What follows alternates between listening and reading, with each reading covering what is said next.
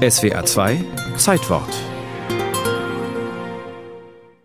Sie werden kein Schauspiel sehen, lauten die ersten Worte des Stückes Publikumsbeschimpfung von Peter Handke. Vier Schauspieler, die der Autor in den Regieanweisungen Sprecher nennt. Kein besonderes Bühnenbild, keine Kostüme, keine ausgefeilte Beleuchtung. Die vier sprechen das Publikum direkt an. Sie empfinden das Unbehagen derer, die angeschaut und angesprochen werden, wenn sie von vornherein bereit waren, im Dunkeln zu sitzen und es sich behaglich zu machen. Sie sind weder zum Zuschauen verurteilt noch zum Zuschauen freigestellt. Sie sind das Thema. Die Schauspieler sprechen weiter über vermutete individuelle Befindlichkeiten beim Publikum. Zur eigentlichen Beschimpfung kommt es erst im letzten Teil des Stückes. Maulhelden, ihr Hurra-Patrioten, ihr Fratzen, ihr Kasper,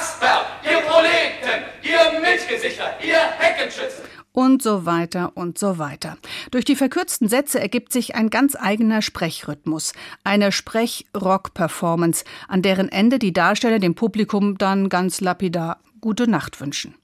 Beim Schlussapplaus kommt es fast zu tumultartigen Szenen. Es gibt ekstatische Bravo- und Buhrufe an diesem 8. Juni 1966 im Theater am Turm.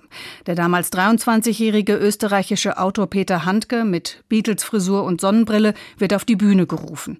Nach der Uraufführung in Frankfurt erklärt er: Ich habe das nicht als Beschimpfung gemeint, sondern ich wollte diese Beschimpfung nur unter Anführungszeichen bringen, nämlich als Zitat, als ironische Beschimpfung. Es war nicht von vornherein als Provokation gemeint, denn ich finde, dass das durchaus ein ernsthaftes und klassisches Stück beinahe ist. Was ich indirekt erreichen wollte, war nur die Aufmerksamkeit des Publikums. Peter Handke selbst sieht sich nicht als Revolutionär. Er versteht sich als Poet, der dem Theater durch präzise Sprechanalyse zu größerer Wirklichkeit verhelfen will. Regie führt Klaus Peimann. Er ist kurz zuvor Oberspielleiter am Frankfurter Theater am Turm geworden.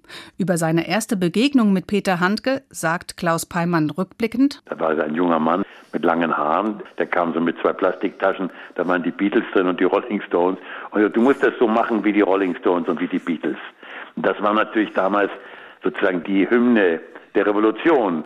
Und so war auch für mich dieses Stück eigentlich eine Art Aufschrei dieser Zeit. Ich meine, man spricht von der 68er Generation, aber das fing ja viel früher an. Und im Jahr 66 war schon diese Unruhe gegen die Herrschenden, gegen die Gesellschaft. Wir wollten alles anders machen.